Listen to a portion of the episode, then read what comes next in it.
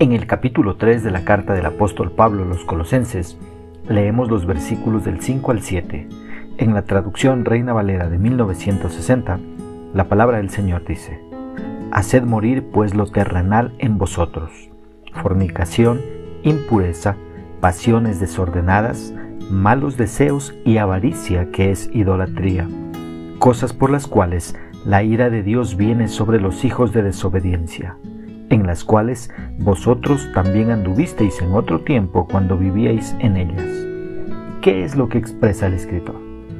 Pablo dice que aquellos que hemos resucitado con Cristo, además de poner la mira en las cosas eternas, tenemos que hacer morir lo terrenal en nosotros.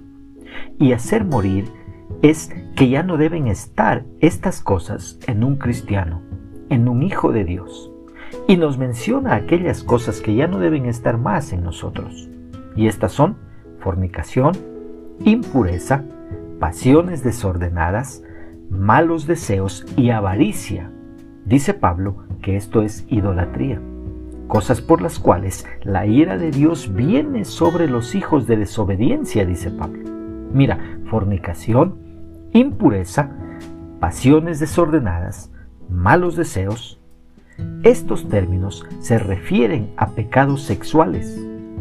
La avaricia es una codicia simple pero traicionera y es igual que la idolatría. Así que los pecados mencionados aquí son parte de la forma en que el mundo vive y no de la forma en que Jesús vive. Así que todo cristiano se enfrenta con la pregunta, ¿con quién me identificaré? ¿Con el mundo o con Jesús? Si eres un hijo de Dios, identifícate con Jesús y deja de practicar este tipo de pecados. El que practica este tipo de pecados está desafiando a Dios y no debe sorprenderse de que la ira de Dios venga sobre él. Dice también Pablo, en las cuales vosotros también anduvisteis en otro tiempo cuando vivíais en ellas. Como ves aquí en esta parte de las Escrituras, estos pecados están en tiempo pasado para el cristiano. Ya no deben estar en tiempo presente. Ahora que hemos nacido de nuevo, ya no llevamos ese estilo de vida. Y si aún sigues practicando estos pecados, estás engañado al pensar que has nacido de nuevo y que eres un hijo de Dios.